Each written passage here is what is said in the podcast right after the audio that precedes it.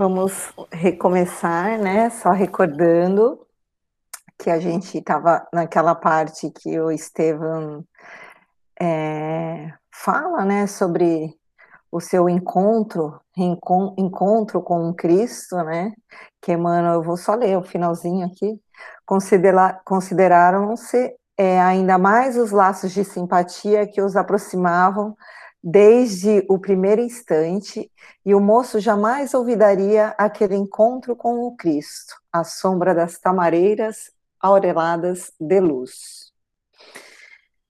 Continuando o capítulo, João e Pedro, com o concurso dos companheiros, haviam construído um pavilhão modesto destinado aos serviços da igreja, cuja fundação iniciavam para difundir a mensagem da Boa Nova.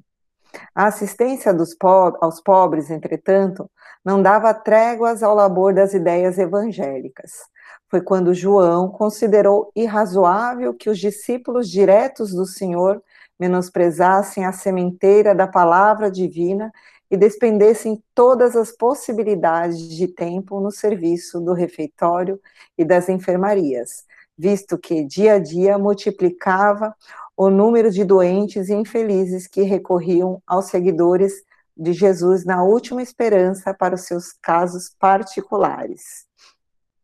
Então aqui é, já um, a gente já percebe né, uma coisa é, eles, eles estavam com uma problemática porque cada vez mais é, vinha recebiam é, pessoas com problemas de saúde, pessoas doentes, né, da, da, alma e do corpo, principalmente, e eles não estavam conseguindo é, conciliar a sementeira, né, que para João Evangelista, a sementeira do Evangelho, ou seja, falar, fazer as pregações, que era o propósito é, inicial da Casa do Caminho, e sendo que a, a, eles estavam sem tempo, o tempo todo ele era dependido para o serviço de refeitório, de enfermeria, de, de, acu, de acudir mesmo os doentes que passavam por lá. Quer falar alguma coisa, Ju? Não? Então tá bom. E aí eu lembrei, né, falando aqui um pouco de João, é, eu estava lendo, eu li em algum lugar, que eu não vou me recordar onde, que uma São Francisco de Assis, é, um pouquinho antes de, de desencarnar, ele, passando as instruções para os seus é, discípulos, ele falou uma coisa que eu achei bem bacana, eu fiquei bem refletindo bastante sobre isso, que ele falou assim, é, para que eles também levassem o evangelho para regiões né, mais afastadas, onde ficava o mosteiro. E aí a frase dele foi assim: vá e pregue a boa nova, e se necessário for, use a palavra. Eu achei isso tão espetacular, porque é, é o, que, o que a gente pensa no Cristo, né? É, a, a pregação do evangelho, ele não é, é a palavra é, é, um pedacinho, né? Muito pequeno. A gente tem que é, mostrar a boa nova, mas é através dos nossos exemplos, da nossa conduta de vida, como é que a gente lidar com as situações do dia a dia, como é que a gente ampara, né, os que estão em nossa volta, no, o nosso o nosso rebanho, vamos dizer assim, né, que é onde a gente foi colocado por Cristo para aprender e também depois que aprende também começar a plantar essa esse essa semente. Pode falar, Ju. É muito interessante você ter parado essa parte do livro também. Eu fiquei bastante impressionado, né? Que é justamente aquele momento que Gesiel percebe tudo isso. Né? Ele percebe que é, tanto Simão Pedro, João, né, e todos os apóstolos, eles estavam ali, assim, é claro, para falar do Cristo, eles falavam do Cristo, eles pregavam a boa nova, mas principalmente nessa atitude de acolhimento, nessa atitude de fraternidade. E a gente não pode esquecer, né, como a, a Rita colocou muito bem na, na, na, semana passada, que todos eles eram judeus, eles seguiam a Torá. E eu não sei se eu posso falar isso, provavelmente você vai mencionar, né? É, que o, o Gesiel faz uma observação olhando tudo isso, né? É, primeiro que ele fala assim que é, o Pedro, né, é, é, Gisel, Pedro percebe que Gisel estava, nossa, mas como assim?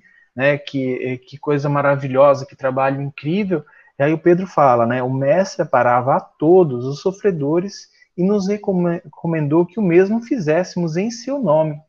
E aí foi ele que esclareceu, né? Pedro esclareceu isso. Então, eles estavam seguindo a recomendação do mestre.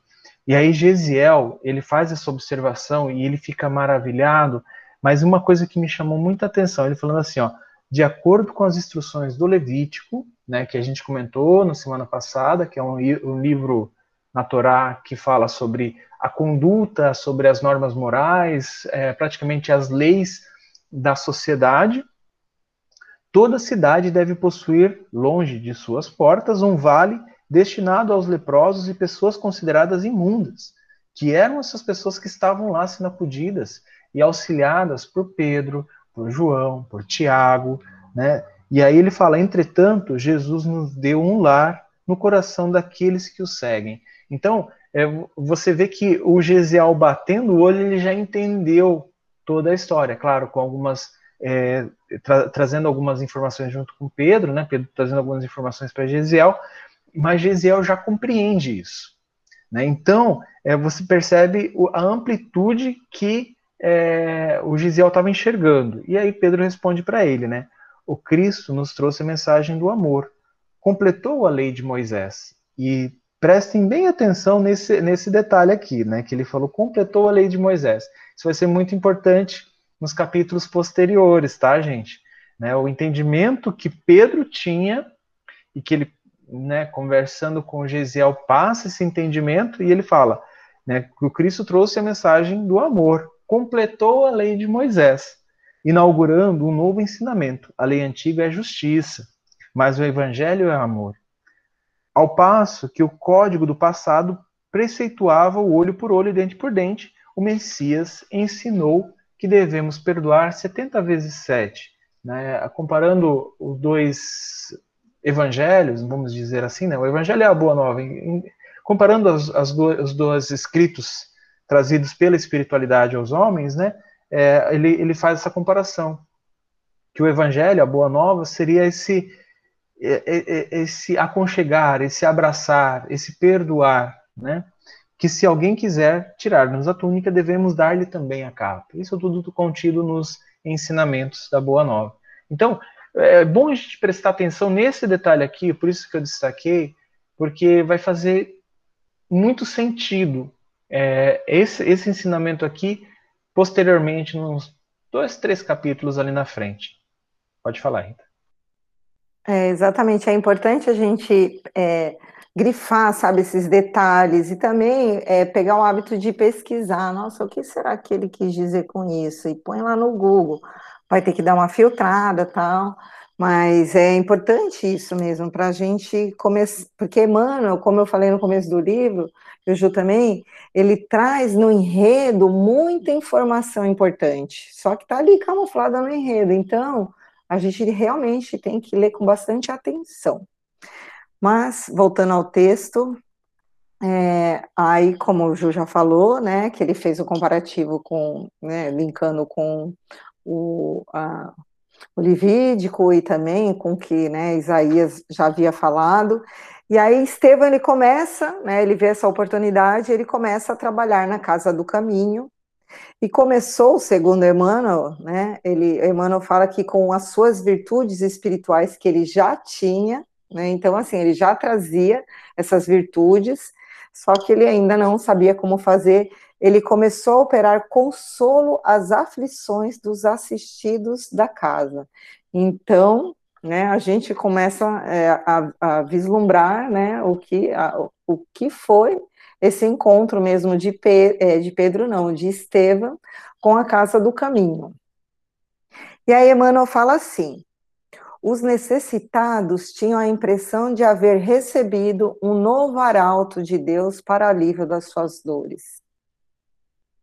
Eu, gente, tô com vontade, tô muito emocionada hoje. Eu sou assim, gente, não, não liga. Já estava querendo chorar. Eu achei isso, que é uma besteira, uma frasezinha, né, de Emmanuel, assim, besteira não, mas isso é de uma é, grandeza, né? Imagina é, o, você está num, numa assembleia com esses espíritos, com esse espírito que ele tinha essa, eu fico imaginando a vibração dele, né?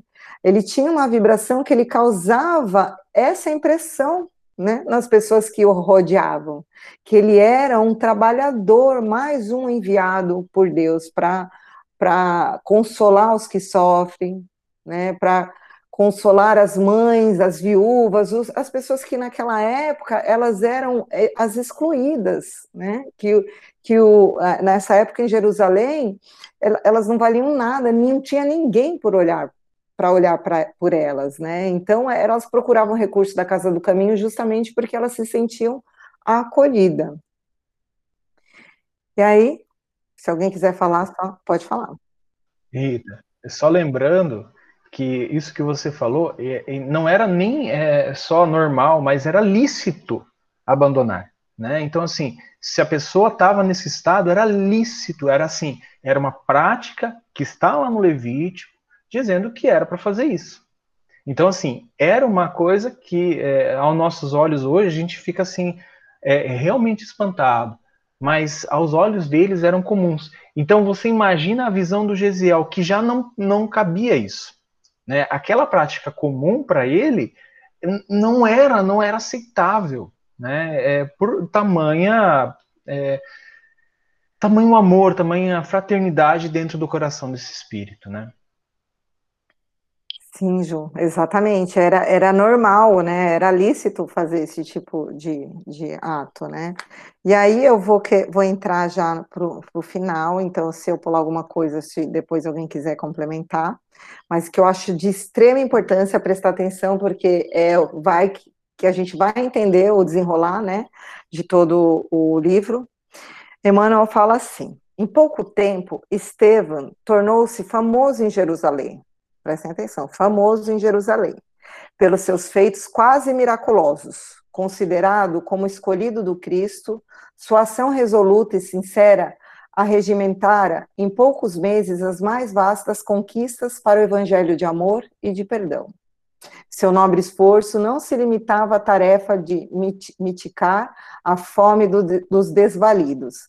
Entre os apóstolos galileus, sua palavra resplandecia nas pregações da igreja, iluminada pela fé ardente e pura.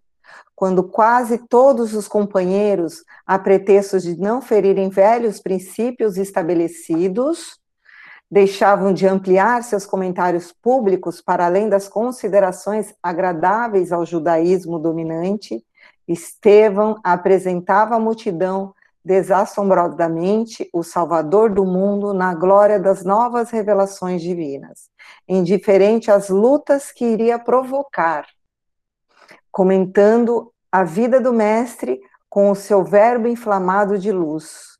Os próprios discípulos surpreendiam-se com a magia das suas profundas inspirações, alma temperada na forja sublime do sofrimento, sua pregação estava cheia de lágrimas e alegrias, de apelos e aspirações. Em poucos meses, seu nome era aurelado de uma veneração surpreendente. E ao fim do dia, quando chegavam as orações da noite, o moço de Corinto, ao lado de Pedro e João, falava das suas visões, das suas esperanças, cheio de espírito, daquele mestre adorável que, através do seu evangelho, lhe semeara no coração as estrelas abençoadas de um júbilo infinito. Não tenho nada a acrescentar a esse parágrafo de Emmanuel. Se você quiser falar alguma coisa, Ju. É, assim, o, o, o parágrafo ele é bem, é, é, claro, colocado de uma forma bem poética, né? Eu achei muito, muito legal, é, mas ele vai ter um valor somado aquilo né, que, que Pedro disse para ele, né, é, ele vai ter um valor que a gente vai perceber daqui uns três capítulos. Né? Então, assim, prestem bastante atenção nisso. Né? Nesse trecho, se vocês depois quiserem, releiam ele, porque ele vai ser aquele falar assim, olha, por causa disso aconteceu isso.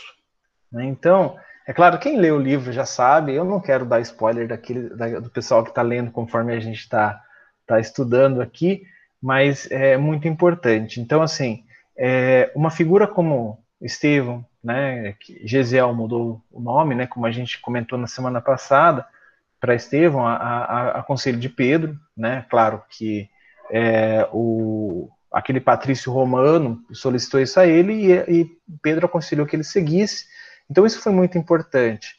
E só que o nome já estava sendo famoso e por causa dessa visão diferenciada que Gesiel tinha e por causa desse amor, né, que ele, ele despendia a todos.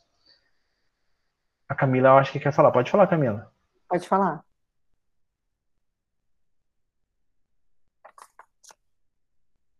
Camila? Levantou a mão e não, é, o microfone está mutado.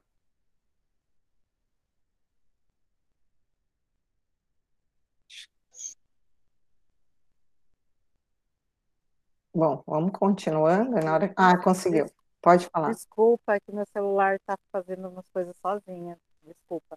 Mas, de qualquer forma, eu, eu até pensei em comentar assim, mas. Tá vendo? Não... Ele te escutou.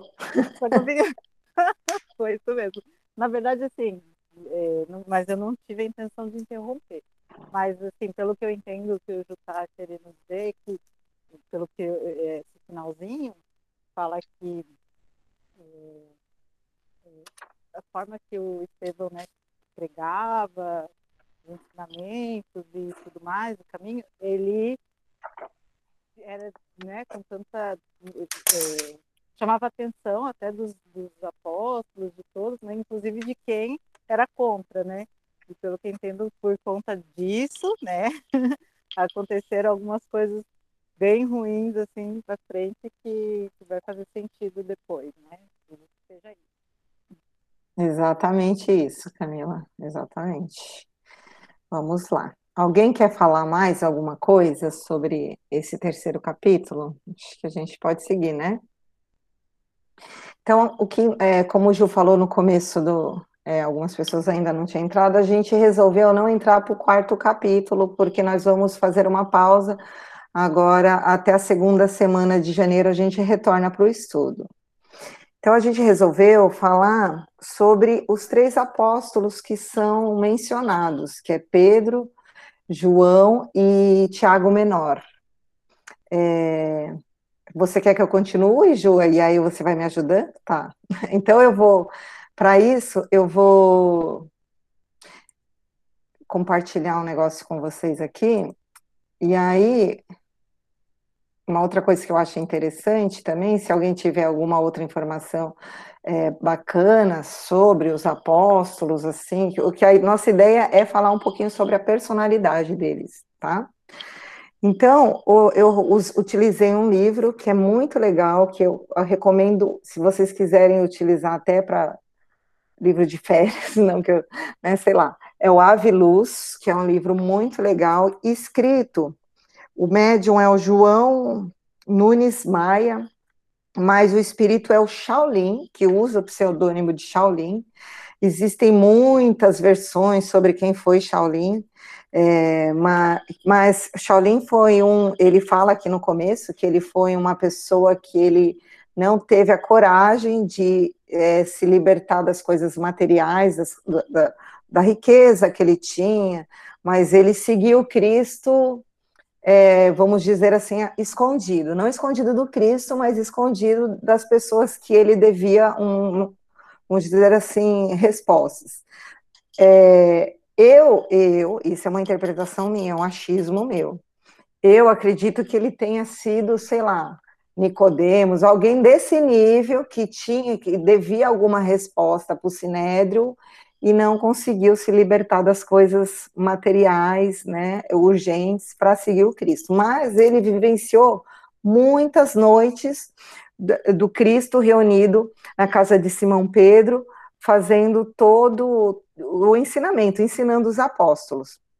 E aí é bem interessante que no comecinho o, é, o Emmanuel faz só uma introduçãozinha, que é, né, é, que foi uma mensagem que foi psicografada, agora que eu olhei assim pelo Chico, o médium não é o Chico, é o João Nunes, mas o Chico, antes da, do João Nunes publicar o livro, recebeu uma mensagem de Emmanuel, praticamente endossando né, o livro, e aí isso é muito legal, que ele fala justamente aquela passagem do João, né? Há, porém, muitas outras coisas que Jesus fez. Se todas elas fossem relatadas, uma por uma, creio que nem no mundo inteiro caberiam livros que seriam escritos. Então, eu tirei um pedacinho do prefácio que o, que o Espírito de Shaolin fala um pouco sobre os apóstolos. E aí ele fala assim: Doze homens no reino da Galileia. Eles foram, na época, portadores de certa cultura. As letras não tinham muitos segredos para mim. Então a gente percebe que ele era uma pessoa bem estudada, letrada, né? O que eles falavam antes. E é por isso que eu posso afirmar com grande alegria que, ao contrário de alguns escritores espiritualistas que colocam quase todos os discípulos como analfabetos, eu que os conheci pessoalmente e conversei com todos eles, posso afirmar que, na verdade, eram homens de grande sabedoria e de raciocínio que faziam inveja aos doutos. Eram, na maioria parte, homens simples. Todavia, a simplicidade embeleza mais a sabedoria.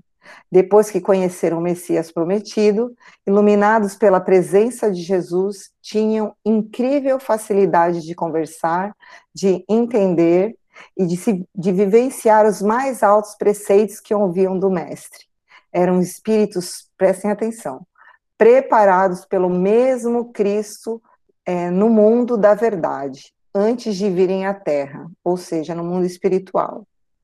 Nenhum deles era ignorante. Todos tinham almas moldadas na forja do tempo e espaço, ou seja, são espíritos muito, muito velhos e vieram de muito, muito longe, com o fogo purificador de milhões de anos. Aí eu fiz uma ressalva aqui sobre esse fogo, porque foi uma coisa que me chamou a atenção. E eu fui lá em Lucas, capítulo 12, versículo 49 e 50, que ele fala, Jesus, né? E Lucas escreveu: Eu vim para lançar o fogo sobre a terra, e como gostaria que já estivesse aceso. E aí no 50 ele fala: Devo receber um batismo e como estou ansioso até que isso se cumpra. Eu fiquei hoje assim rodando nisso, né? Que eu me pego umas coisinhas e fico. E aí eu fui atrás da, da história do batismo, né? Que o que, que Cristo quis dizer? Eu fiquei lembrando de João Batista que estava batizando todo mundo, tal. E aí o, a palavra batismo em grego significa mergulho, mergulhar. Portanto, quando João né, Batista se refere ao batismo, ele menciona em mergulho no Espírito Santo, para a gente mergulhar no Cristo, nos ensinamentos dele. E aí, no Evangelho de Mateus, no versículo 11 e 12, diz João o Batista: Eu, na verdade, vos batizo com a água, para o arrependimento. Então, mas aquele que há de vir depois de mim é mais poderoso do que eu, e eu não sou digno de levar-lhe as sandálias. E vos batizará com o Espírito Santo e com fogo. Olha o fogo aparecendo de novo. A sua pá ele a tem na sua mão, e limpará bem a sua eira, e recolherá o seu trigo no celeiro, mas queimará a palha em fogo inextinguível. Aí é minha interpretação, tá, gente? Quem quiser também pode opinar. O que que eu João fala de três batismos e a gente eu já escutei isso assim, mas eu nunca me aprofundei. Ele fala do batismo da água, que na minha interpretação está ligado essa coisa do arrependimento é quando a gente tem o primeiro despertar.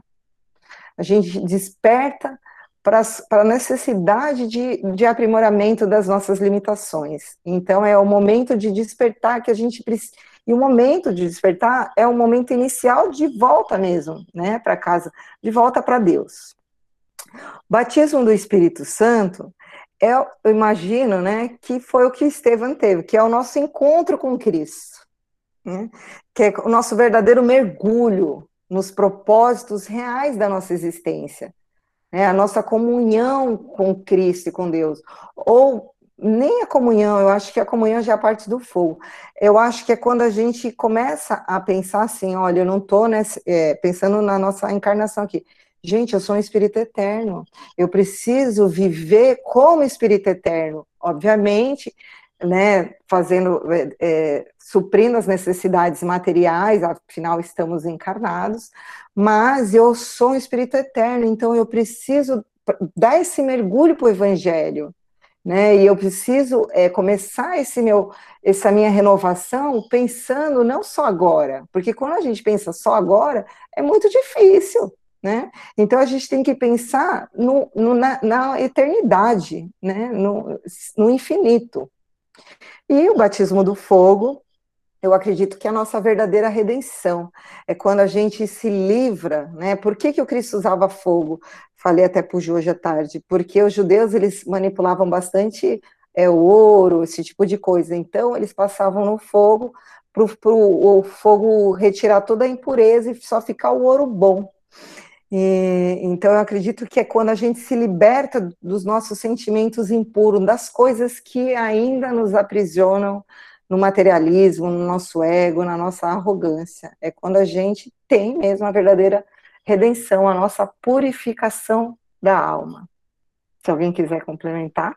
É, eu só gostaria de, de acrescentar, eu gostei bastante da, da interpretação, essa é, da redenção pelo fogo, né?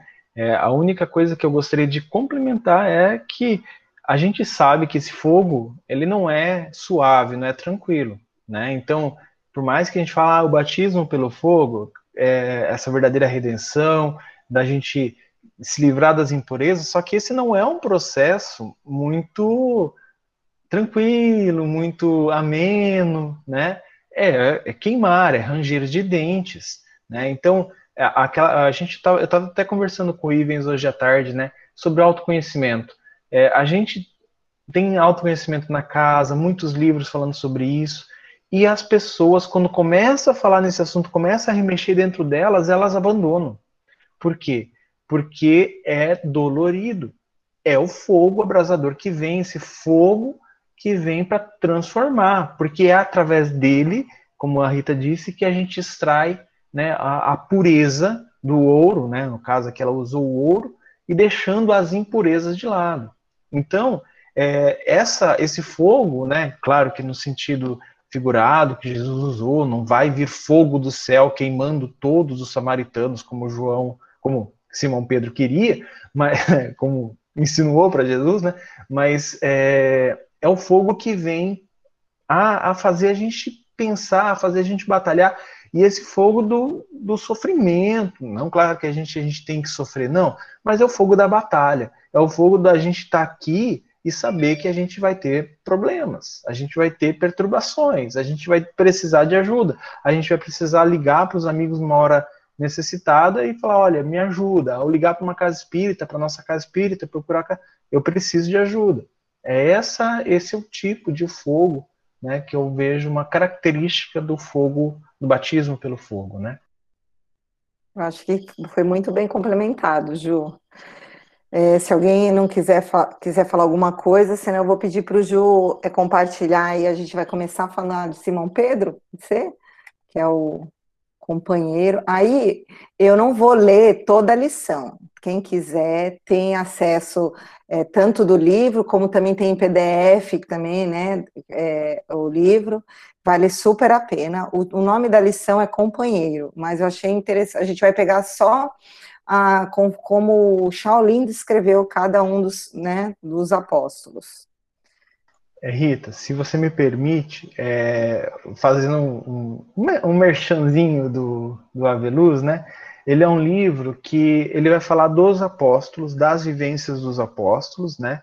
E ele tem vários temas, né? Então, assim, você vê, é, tem lá falando sobre brandura, tolerância, é, desprendimento, vários assuntos, né? E são, tu, são todas lições dos apóstolos no seu dia a dia, nas suas lides, nos seus é, problemas, né, vamos dizer assim, né, diários, é, que eles iam e falavam com Cristo. e o Cristo dava aquela lição maravilhosa para cada um deles. Então, é, a gente vai ver aqui, né? Eu vou até compartilhar para vocês terem uma noção de como ele, ele traz. Esse aqui. É, ele traz sempre o título e também aqui apóstolo, né? Que está relacionado àquela lição. No caso aqui, companheiro está relacionado ao Simão Pedro. Né? Então, é bem interessante, é bem legal. Né? Vocês vão gostar da, do tipo de leitura que ele proporciona. É um livro muito que ensina demais, assim. Eu vi que o Ju grifou umas coisas, mas eu queria, eu, eu vou ler até onde eu achar, que eu acho que tem tempo da gente ler tudo direitinho. E aí, depois que eu terminar de ler, se alguém quiser fazer algum comentário, acrescentar, vai ser ótimo, tá? Então ele fala assim: Simão Pedro Bar Jonas. Bar é porque é, é Baraba, que é filho de Jonas, que é como os judeus se conheciam. Era sempre Bar Aba é pai em, em hebraico, então é filho do pai, pai de vocês entenderam, né?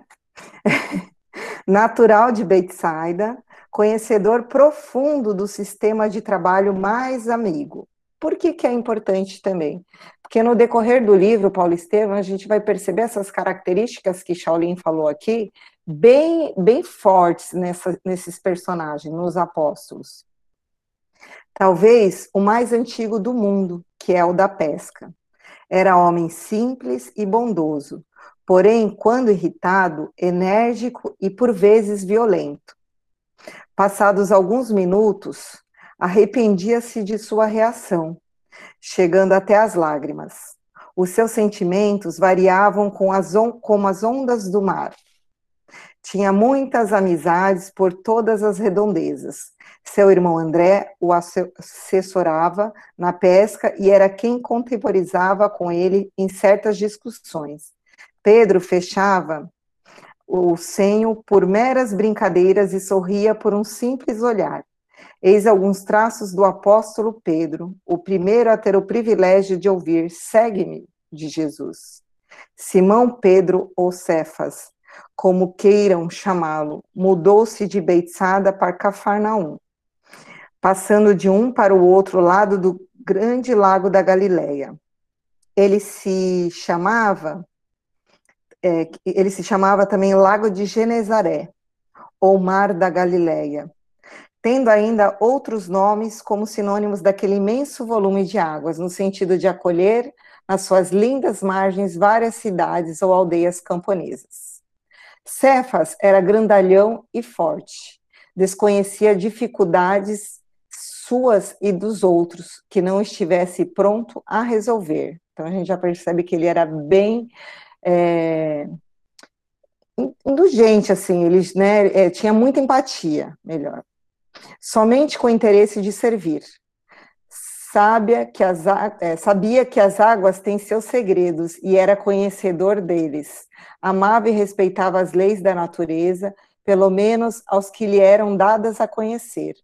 Foi primeiramente grande admirador de João Batista, tanto que não perdia suas pregações à beira do Jordão e no deserto mais próximo do famoso rio. Ao certificar-se da notícia do novo Messias que Filipe anunciara, André, embora com muito respeito a João Batista, insistiu como inspirado pelos céus, para que Pedro fosse vê-lo. E foi esse Pedro que o dedo do Cristo escolheu, apontando-o como pedra angular da nova doutrina que o mundo ia conhecer, fundamentada no amor e na paz. Simão Pedro Bar Jonas foi a porta pela qual os outros discípulos entraram. Os prodígios operados por Jesus faziam-no disciplinar cada vez mais a sua força e o seu adestramento como homem do mundo, para que pudesse vir ser um homem de Deus. Gente, eu fico emocionada falando dos apóstolos, e ainda mais Simão, porque Simão, a primeira palestra que eu fiz foi sobre Simão Pedro, uma lição que, né, do Boa Nova, e Simão é gente como a gente, eu digo, com as imperfeições, com a pressa, com né, o destempero das coisas que a gente às vezes na, que as nossas atitudes eram muito parecidas, são ainda muito parecidas com esse antigo, esse primeiro Simão, que segundo o Shaolin, né, ele foi conforme ele foi acompanhando ali a, as, as coisas que o Cristo, né, os milagres, né, as coisas que o Cristo fazia, ele foi se adestrando, se libertando deixando de para trás o homem do mundo para se tornar o homem de Deus. E também ele era tão agregador que foi através dele que as portas se abriram para os outros discípulos. Então, Simão ele era um cara muito bem é, é, é, relacionado, ele era muito querido, ele tentava resolver os problemas de todo mundo. Ju, você quer é, complementar com alguma coisa, pode falar. E acho que a Gilmária, a, é, Gilmaria, é. né? Pode falar. Não, eu só ia perguntar é, o que seria pedra angular, que está falando no texto. Ah, sim. É, a pedra angular, né, é, sabe quando você é, constrói alguma coisa, né, que é, é um, vamos supor, uma redoma, é, os ah. gregos e romanos, eles construíam aquela redoma, e a pedra angular é aquela que segurava todas as outras, né, então ela é colocada bem no alto, né, de uh, um ângulo lá, né, e ela segura todas as outras. As outras estão é, simplesmente elas estavam apoiadas, né, por, por, por apoios na construção. E aí quando se coloca a pedra angular, você pode tirar todos os apoios de baixo, todas as outras permanecem onde estão. Então é por isso a pedra angular. Então é, o, o Simão Pedro ele seria essa essa estrutura que daria apoio e seguraria todos os outros apóstolos. Tá né? bom, entendi, obrigado. Imagina. É, é, claro que eu quero falar, Rita, porque, é, assim, isso descreve e o interessante dessa descrição desses três apóstolos agora, né, quem sabe a gente faça mais com, com os outros apóstolos que vão chegar, é óbvio que a gente vai fazer sobre Lucas, né? Porque é Lucas, mas é, o Simão aqui foi muito interessante, essas características dele, né? Tanto que a gente observa que Shaolin escreve aqui, que a gente observa já é, é, esse Simão Pedro já na casa do caminho, né? Já depois de tudo que aconteceu com o Cristo, né? É, com todas as lições que ele aprendeu. E o interessante, assim, no Boa Nova tem as mesmas características, com lições bem diferentes, né? Mas as mesmas características. Então você percebe como a Rita sempre fala do Simão Pedro, ele é gente como a gente, e ele é mesmo. Né? Eu, eu pedi licença para a Rita, eu destaquei uma lição do Boa Nova que, eh, quando eu li o Boa Nova, foi aquela que me chamou muita atenção, né? É, é, envolve Simão Pedro e Tiago, é, ela é chamada, é o capítulo 9, é, Velhos e Moços. Eu não vou ler toda a lição, tá, gente, porque ela é bem longa e tal, mas resumindo a história, estava é, Jesus com os, com os 12, né, e aqui o Humberto, ele relata o seguinte, sobre os apóstolos, né, eles falando sobre em ir e divulgar o evangelho, em ir e instalar o reino de Deus, que eles ainda não tinham aquela concepção, né, que ele seria implantado no coração dos homens, né, então, e aí é, eles estavam ali reunidos e ele falava assim, ó, ele relata assim, ó, enquanto Pedro e André se punham a ouvir os companheiros que estavam falando sobre eufóricos em ir e pregar o evangelho, com a ingenuidade de seus corações simples e sinceros, João, o evangelista, comentava os planos da luta do porvir. Tiago, seu irmão, falava do bom aproveitamento de sua juventude, ao passo que o jovem Tadeu fazia promessas maravilhosas. Então, aqui, é, é, e né, o Tiago, principalmente eu vou destacar isso aqui, o Tiago, ele fazia essa, essa bom aproveitamento de sua juventude, porque Tiago, ele era o mais jovem entre eles, entre os apóstolos, né, contrastando com Simão Pedro. E aí ele, o, o Humberto de Campos fala assim: entretanto, Simão, mais tarde chamado o Zelote, antigo pescador do lago, acompanhara semelhantes conversações humilhado. Algo mais velho que os companheiros, suas energias, a seu ver, já se coadunavam com os serviços do Evangelho do Reino. Então, ele estava muito apreensivo se ele ia conseguir é, é, ser útil para o Cristo, já que ele era velho, né? A concepção dele, ele já estava quase sem forças, sem vigor para é, aplicar o Evangelho, né? E aí é, ele leva essas dúvidas, esses questionamentos ao Cristo. E eu só vou ler uma passagem aqui que o Cristo responde para ele, né? E eu vou deixar para vocês ir buscarem lá no capítulo 9 do livro Boa Nova, que está disponível na internet. É, Jesus fala assim: ó, Simão, poderíamos acaso perguntar a idade de nosso pai? E se fôssemos contar o tempo na ampulheta das aquisições humanas, quem seria o mais velho de todos nós? A vida, na sua expressão terrestre, é como árvore grandiosa. A infância é a sua ramagem verdejante a mocidade se constitui de flores perfumadas e formosas. A velhice é o, é o fruto da experiência e da sabedoria. Há ramagens que morrem depois do primeiro beijo do sol. Flor, e flores que caem no primeiro sopro da primavera. O fruto, porém, é sempre uma bênção do Todo-Poderoso. A ramagem é uma esperança, a flor uma promessa. O fruto é a realização.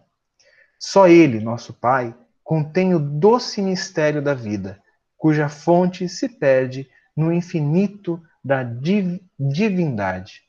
Então, aqui, ele, Jesus explicando para Pedro o, como ele seria esse fruto, essa propensão, essa propagação, é, que traria realmente é, o sabor, traria a saciedade a, a vida, né, a sociedade, a, a, a convivência ali. E é claro que Jesus dá mais lições, explica melhor isso para, para Pedro, a gente não pode achar que ele vai, vai falar só dessa forma figurada, lá no livro vocês vão encontrar. Então, só para vocês verem que Simão Pedro, mesmo estando ali com, com Cristo, ele tinha suas dúvidas, ele tinha seus questionamentos, suas, suas, é, seus problemas internos, e mesmo coisas banais, coisas simples.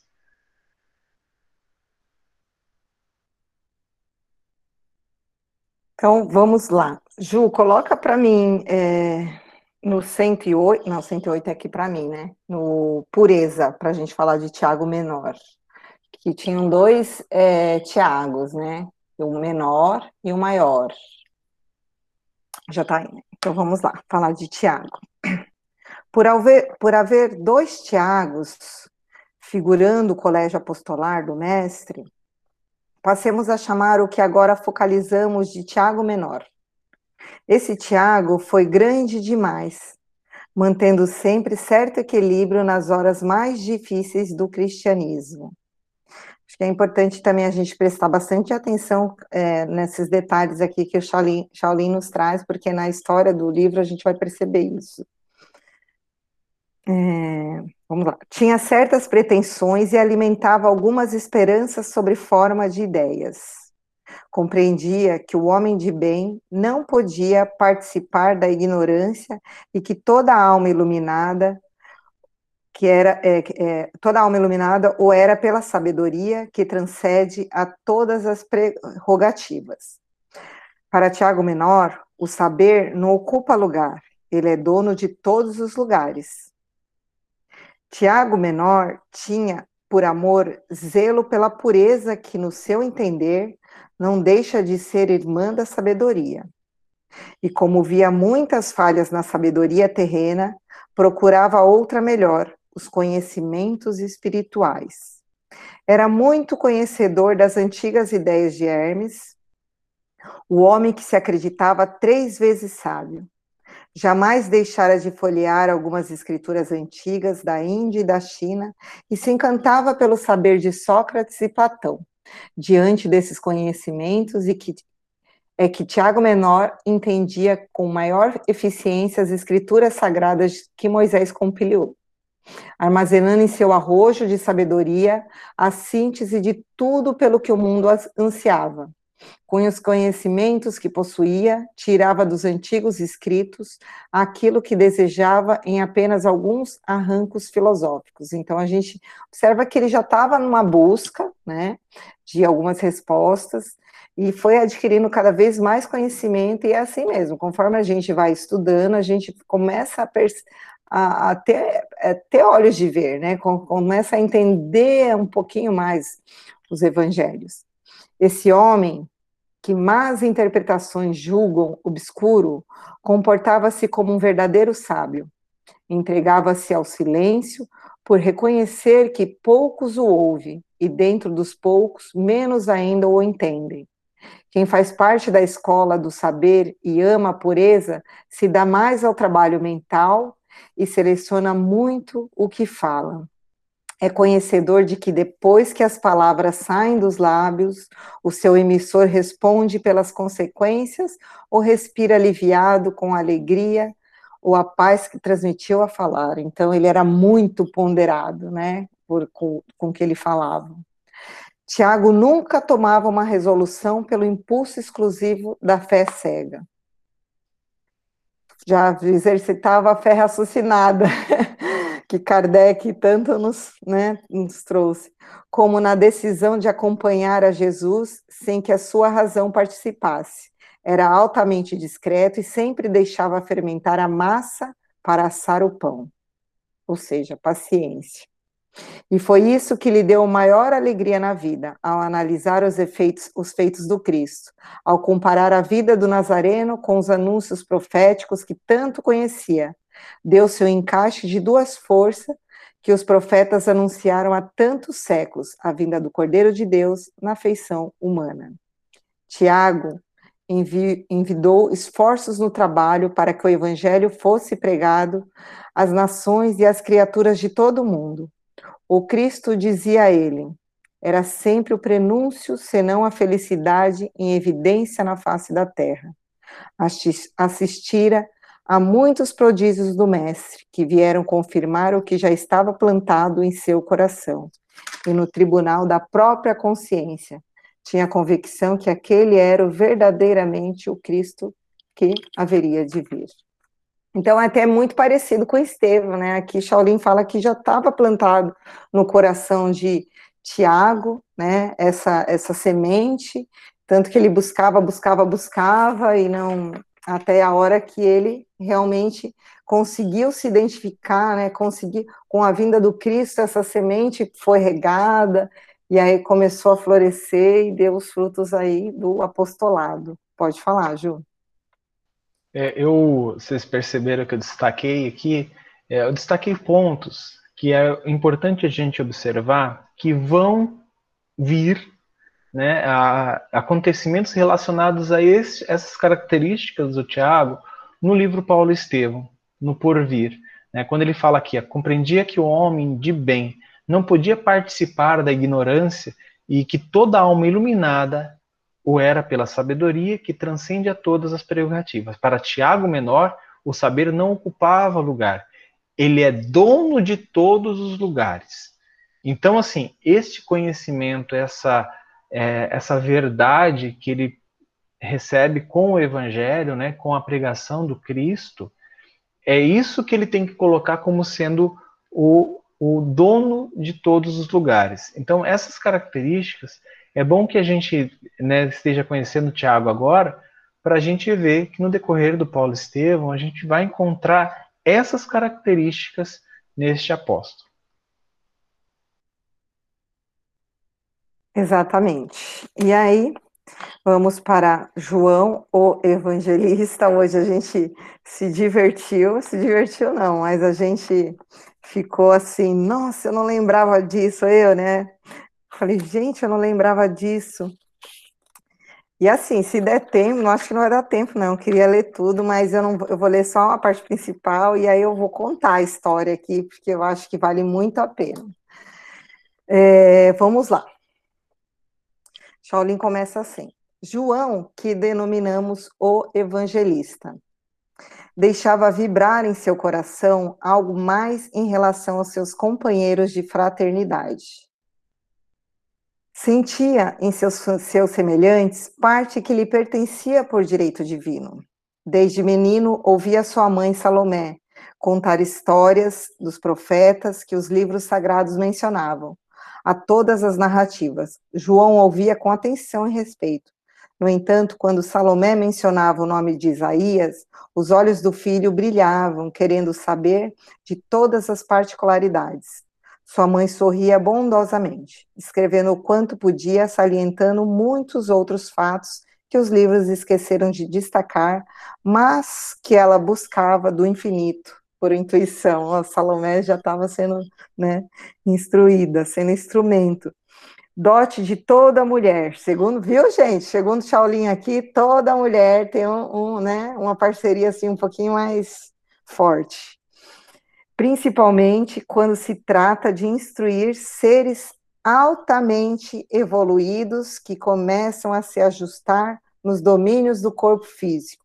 Ou seja, João era uma criança, um espírito extremamente evoluído, e ainda estava naquela fase ali do sete, né, que está se adequando ao, ao, ao corpo físico, à, à encarnação. João era uma alma de alta sensibilidade, que o mestre dos mestres já chamara desde o mundo espiritual para o empenho do amor.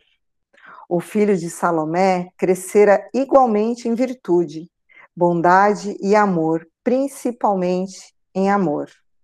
Quando adulto, tinha muita atenção pela terra de Judá, onde nascera Isaías. Perguntava sempre à mãe que meio era usado para o antigo profeta para profetizar. Ele já queria profetizar. Como conhecer as coisas antes que elas acontecessem. E Salomé sempre respondia: Meu filho, isso é um dom que as criaturas trazem quando nascem. É um dom divino. E aí ela fala que de vez em quando Salomé encontrava João pensativo, né? E assim, e, sabe, e ela ia procurar saber qual era o motivo que uma criança, né, um, ou um jovem adolescente ficava tanto tempo pensativo. E aí ele sempre respondia que era Isaías que não saía da cabeça dele. Bom, e aí ela deu um conselho, falou: João, meu filho, não te tortures tanto com as coisas do espírito Espera em Deus, que poderás, no avançar da tua idade, tornar-se um profeta. Basta que Deus te chame para esse ministério de verdade, e poderás conhecer com a vivência que as palavras não alcançam. Não queiras dispor-te aí sem seres convidado, né? Então, exatamente, não é a hora ainda, não é assim, ah, quero ser profeta. Você tem que ser convidado por Deus. E aí João, é óbvio, obedeceu à mãe, ouviu a mãe e começou a cuidar da sua vida. E aí, passando o tempo, né, é, e as bênçãos de Deus, é, é, eleitos da evolução, né, tal, e próximo de, de cumprir a própria profecia, João, ele e a família foram para Jerusalém era semana de festejos na cidade, e aí eles foram né, frequentar a sinagoga lá. Quando se falava em nome de Isaías, nossa, aí João já ficava daquele jeito, né? Não sei o que, é igual a gente quando fala de Paulo, fica daquele jeito. Aí, o sacerdote, eu acho que é assim o nome, Zain Bin, conhecendo o rapaz, sentiu de certo. Então, assim, um sacerdote, que hoje a gente pode chamar de rabino, na época ainda era chamado sacerdote, ele sentiu uma atração espiritual muito forte por João. Falou: não, esse rapaz tem um negócio diferente. E convidou e por ele e o convidou para ir na sua casa. A mãe, que era conhecida do sacerdote, né, e, e também foi todo mundo lá para participar da, da conversa. Resumindo, aí em plena história sobre os, eles estavam conversando lá sobre os profetas, dom de profetizar e tal. E aí, de repente, o sacerdote chamou João para um cantinho. E, de repente, o sacerdote incorpora o nada mais, nada menos do que Jeremias, que foi um dos profetas, se eu não me engano, que veio antes de Isaías. É, depois veio Isaías. E aí começou a falar, João, se acalme, eu sei da sua ânsia. E aí o mais engraçado que a gente ficou rindo era disso, que ele fala assim, Vim em nome de Isaías, que Isaías não pôde vir porque estava ocupado. Isaías estava reencarnado em João Batista, né? Então ele acabou, nossa, acho que aí a gente entra naquela coisa, mentalmente falando, pelo amor de Deus, vai lá, porque o rapaz, né? E aí teve toda uma conversou com João Evangelista, falando ainda que não era ainda o momento, que no momento certo ele ia ser convocado para o apostolado, vamos dizer assim, e que a partir daquele momento ele não usaria mais um intermediário para conversar com João, que o intermediário era o, o sacerdote, que ele iria conversar diretamente com João. E aí, o, depois, o, o, sacerdote voltou em si, obviamente, ele teve uma incorporação inconsciente, que ele não se lembrava do que tinha acontecido, mas ficou as impressões dele. Tanto que ele teve, né, um, ele tem uma atitude assim de, vamos dizer assim, reverência mesmo a João. Ele sabia que tinha, que ele estava perto de algum espírito muito, muito é, avançado moralmente, que era João, não só o profeta Jeremias, que, né, mas também João, o evangelista. E, completando, que o Ju me mandou uma história, é, mandou no capítulo, que eu não me lembro qual, que eu achei bem interessante, que eu li, que é do mesmo livro, que ele fala assim, que ele fala de João de novo, ele fala que João, ele não tinha mais nenhuma inquietação interna, nada é, de interno para ele é, explorar, para ele aprimorar. Obviamente que ele passou pelas vicissitudes da terra, mas ele, essas questões ele levava numa boa, porque ele já não tinha que fazer esse aprimoramento íntimo. Né? Ele já tinha vencido essas limitações que nós ainda temos. Então, eu falei para o Juju, a gente sempre escuta falar assim, principalmente na Igreja Católica, João, o, o apóstolo que Jesus amou, ou João, o apóstolo que Jesus mais amava. Ou... E aí a gente começa a perceber que João ele tinha um alcance muito diferente dos onze apóstolos. Ele era realmente, todos eram missionários, como o Shaolin nos traz, sim, só que é, diferente dos outros, ele não tinha mais essas questões para expurgar. Né? Ele não tinha essas, essas limitações, ele já tinha conquistado todas as virtudes necessárias, ele veio como para auxiliar, assim, diretamente. Né? O texto até fala, João é o que está sentado ao lado do Cristo. Então a gente começa a, a relembrar da grandeza que foi esse espírito que foi João Evangelista. Quer falar, Ju? É, é, só comentar que o nome do capítulo né, que eu te mandei é Dois ou Mais, é, que vai falar sobre João, né? E é lindamente. Essa história que você falou é realmente, né, do, de Jeremias ter incorporado, só queria acrescentar que é, o próprio Jeremias falou para João Evangelista assim: olha só não fale nem para o próprio rabino aqui, né, o sacerdote, que é, eu conversei com você, porque ele não iria entender. Né? Então, a, ali eles não estavam preparados para esse entendimento. Então, assim, é, e, é claro, nesse capítulo que eu citei, né, dois ou mais, ele fala o quanto é, João Evangelista era preparado, né? É, então, é, isso é muito interessante, tá bom? Gente, é isso, já tá faltando, é, não tá faltando, já chegamos a é, 8 horas e 30 minutos, é, então a gente vai encerrar a nossa, dar uma pausa melhor, né, para o nosso estudo, nessas épocas de festas, que tem gente que trabalha bastante também, e a gente retorna na segunda semana de janeiro, não precisem aguardar, podem ler todo o livro, porque eu já sei de gente que já terminou o livro.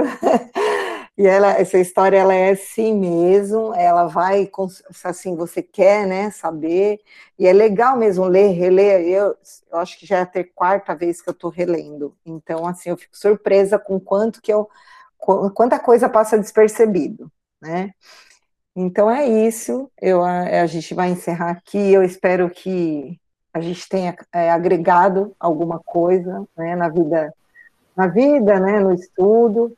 E para quem eu não vejo, vou ver mais. Um feliz Natal aí, um bom ano novo.